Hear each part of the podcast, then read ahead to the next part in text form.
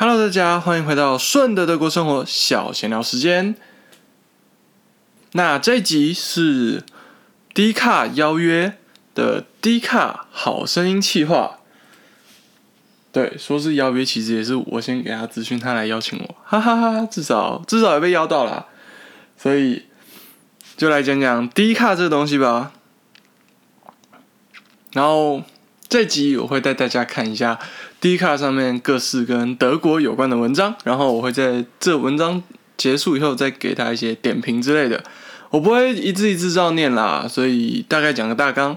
如果有些偏颇的地方，大家去看原文，我会讲看板跟标题。那事不宜迟，我们开始吧。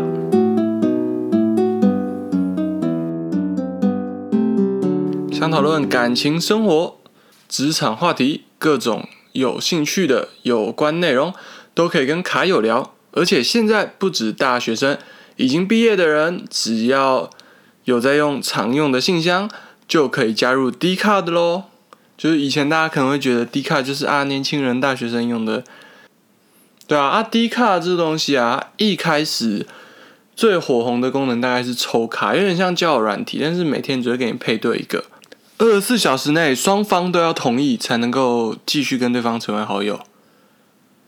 也就是说，如果你二十四小时刚好完全你就忘了开 D 卡，那你就会错过你那天可以抽到的卡友。大概就是这样啦。然后我也是有认识有人是跟 D 卡上面的卡友交往，当男女朋友的。然后这个功能你可以关掉，好比说你已经交男女朋友，不想要再认识新的异性。有的时候会抽到同性啦，因为那个性别比不是很均衡。反正不想再抽，你可以把那个功能关掉，或者是你几天没有上 D 卡，它就会把你账号休眠起来。然后现在 D 卡上面也有欧洲留学专门看板，而且你如果没有在台湾念大学，你也可以凭国外的大学的信箱去注册。如果你找不到你的学校，那你就脸书私讯他们小编，他们就会帮你处理了，非常贴心吧？好的，那。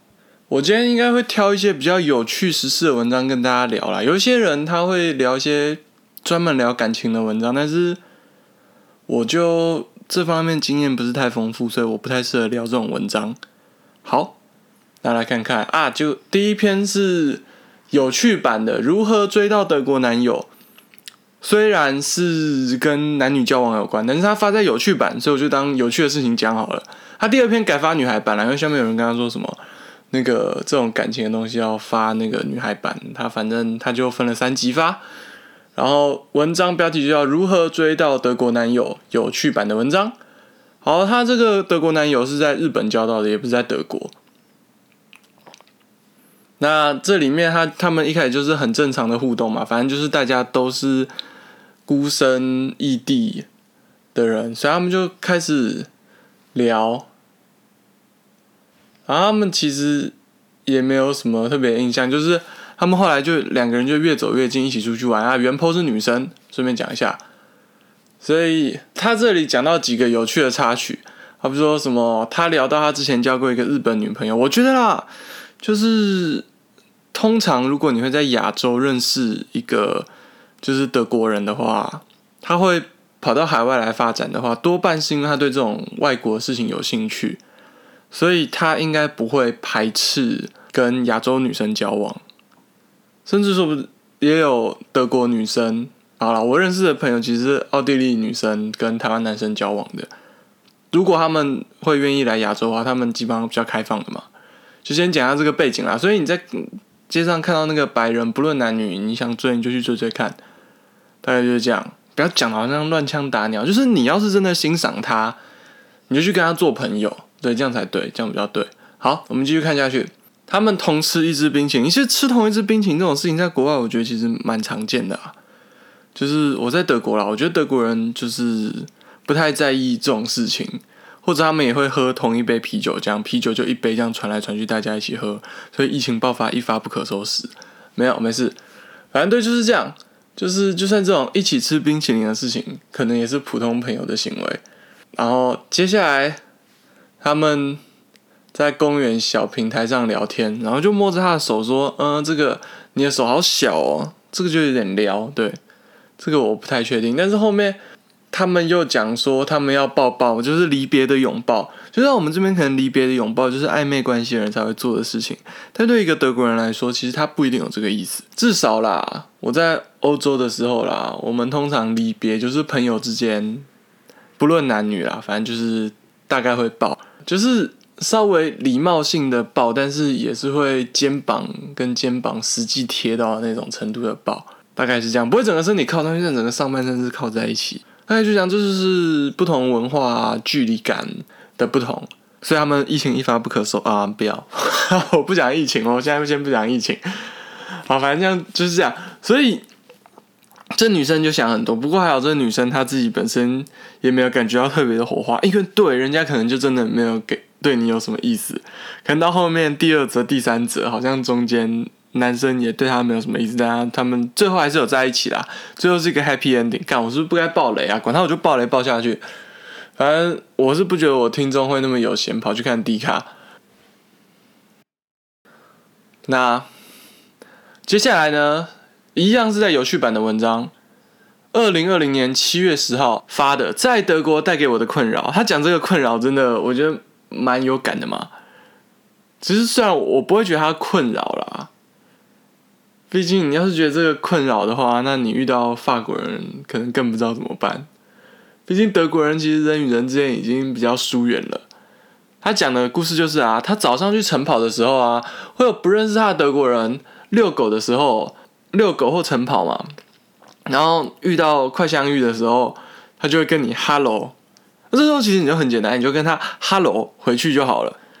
就是通常早上那种，或者在田中间走路的时候遇到，就是在 hello。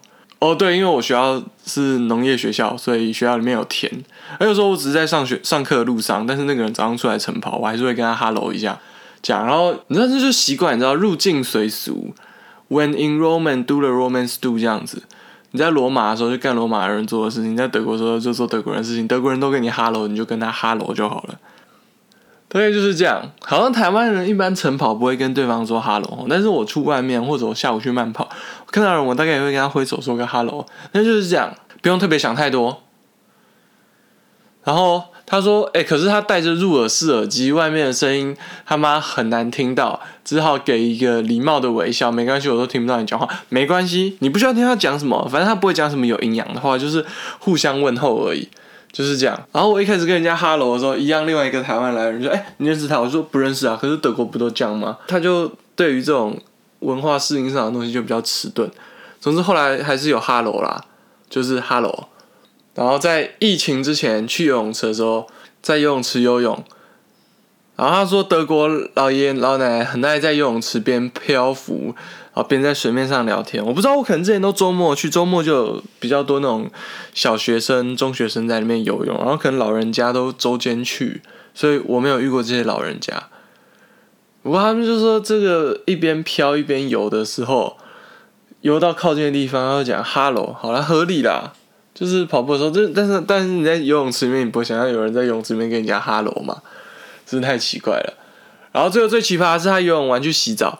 然后他发现更衣女生冲澡的地方是没有隔间的。其实欧洲人他真的不觉得裸体怎么样，大家都是女的，你有的他也有，或者说我们男生大家都是男的，有鸡鸡大小的问题。对，但是除此之外，大家都是一人一个嘛，平均下来睾丸数量接近二嘛，男生的话，然后女生的话接近零嘛。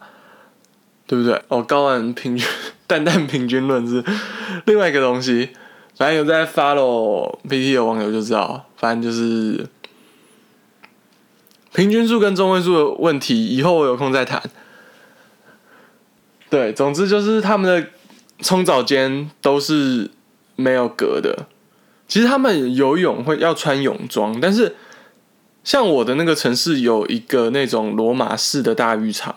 就简称它罗马浴场好了，虽然不在罗马。好，这个罗马浴场里面，它就有讲，它有哪几个区域是要穿泳衣，哪几个区域是泳裸汤啊？基本上十个区域只有两个穿泳衣，剩下大家都是裸的，而且混浴，不分男女，就是这样。这种东西在他们那边大概是稀松平常的事情，就是不穿衣服的话。然后他们有一个东西叫 F 卡卡，就是 Fry Copper Couture 裸体文化。F 卡卡有两种东西，一种叫做 F 卡卡海滩，就是天体海滩；另外一种东西叫 F 卡卡 Club，F 卡卡俱乐部。啊，F 卡卡 Club 基本上是一种合法的性交易场所。啊，有关于这个东西，我们之后再来谈吧，因为毕竟这个今天的主轴并不在这边。那接下来我们再回到有趣版来看，继续看有趣版的文章。这边又讲了一个德国跟台湾奇葩冷知识的文章。那我来分享一下一些比较有趣的好了，它总共有四集啊，我觉得一二集比较有梗，后面比较没那么有梗啊。如果 Lotus 你有听我节目的话，谢谢你，谢谢你。对我不会说你后面写的没梗，都非常有梗，我只是讲不出来。好啦，就是我们一般在填表格的时候看到框框，我同意要打勾，对不对？在德国我同意是要打叉的，就是这样。好像欧洲也都是打叉。然后德国没有台湾蟑螂，其实他这个讲的不专业。所谓台湾的蟑螂，其实主要分美洲蜚蠊跟德国蜚蠊。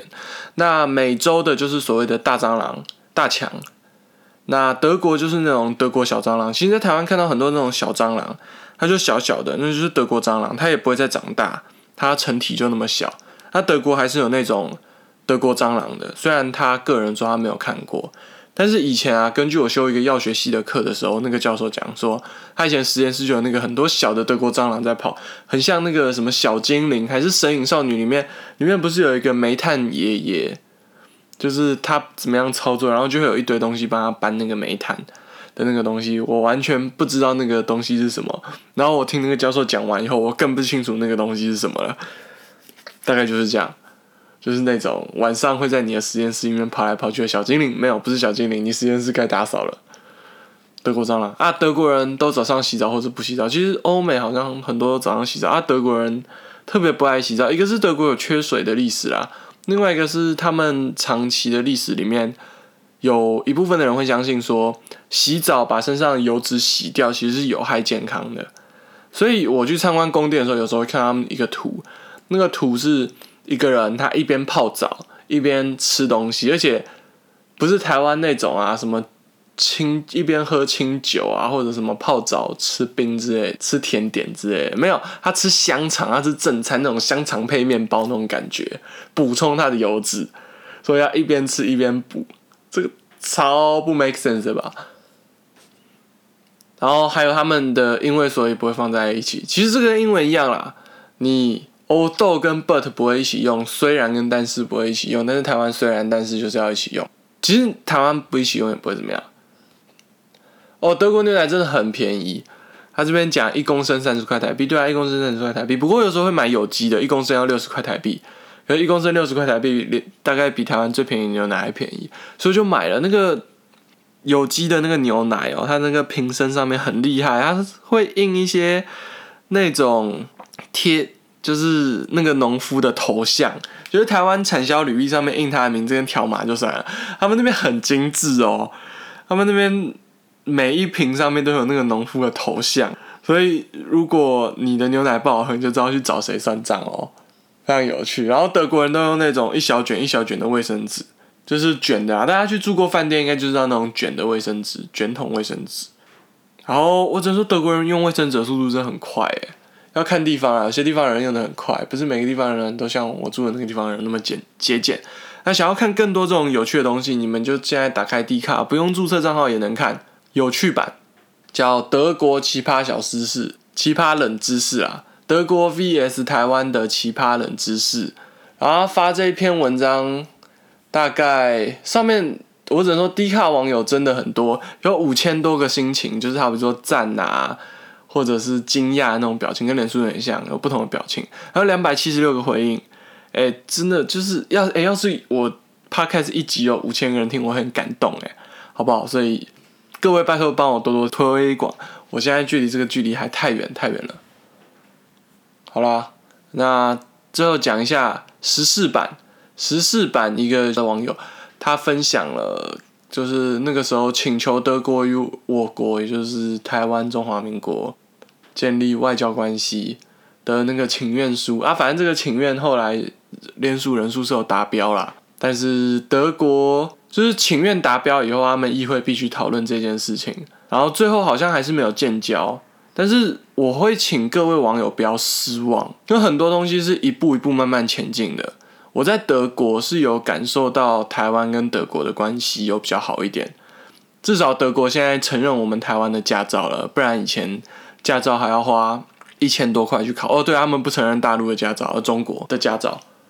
然后一样是十四版的文章，二零二零年八月三十一的德国人到底在想什么？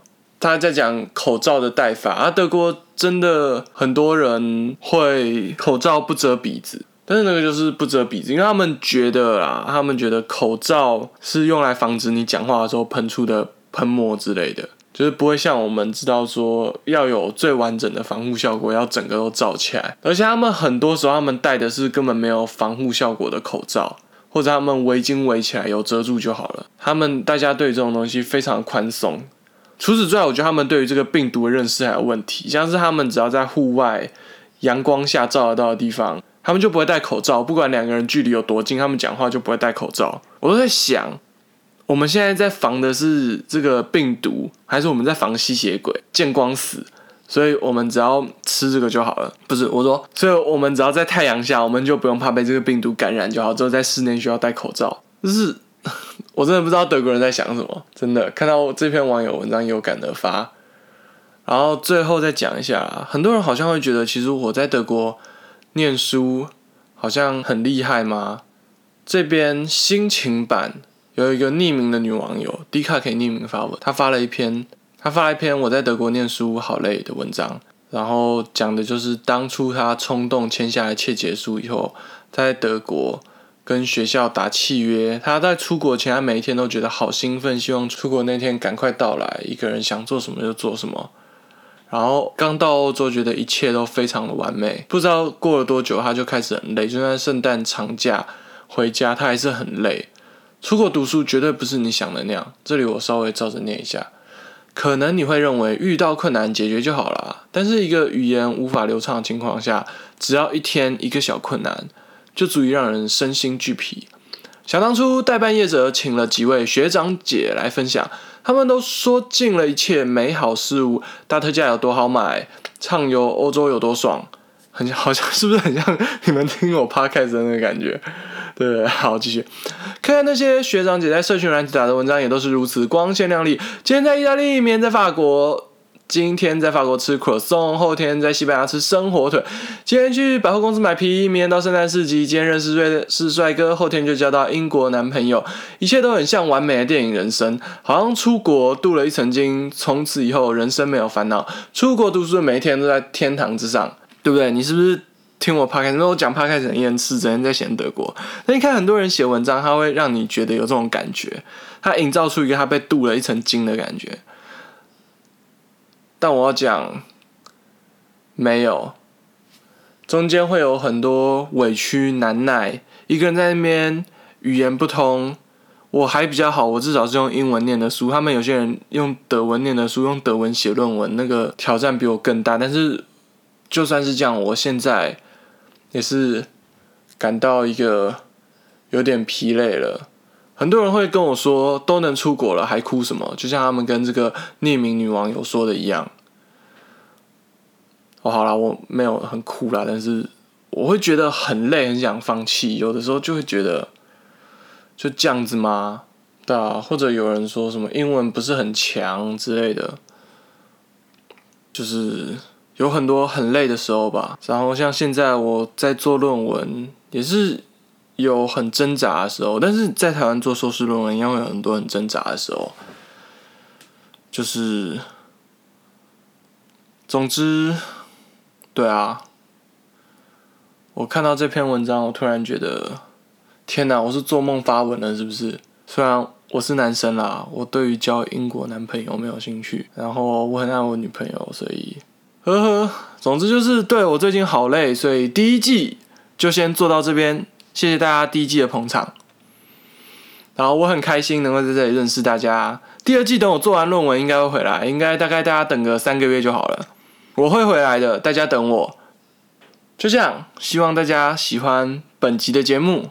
就这样，我们下次 不行，下周应该不会见啊！我不在这段期间啦，KKBOX 上面有上千档的那个 Podcast 节目，大家先去订阅，然后等我回来的时候，你们就会自动下载，收到通知。简单来说，就是 KKBOX 说的唱的都好听，快上 KKBOX 免费收听数千档 Podcast 节目，在 KKBOX 可以订阅包含我在内许许多多喜欢的 Podcaster 哦，快点去订阅吧！就这样，我们第二季再见啦，拜拜！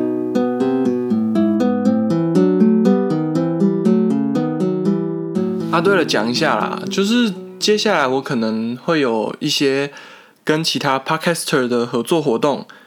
那我会在 IG 上再告诉大家，如果没有的话，那就没有。总之就这样，拜拜。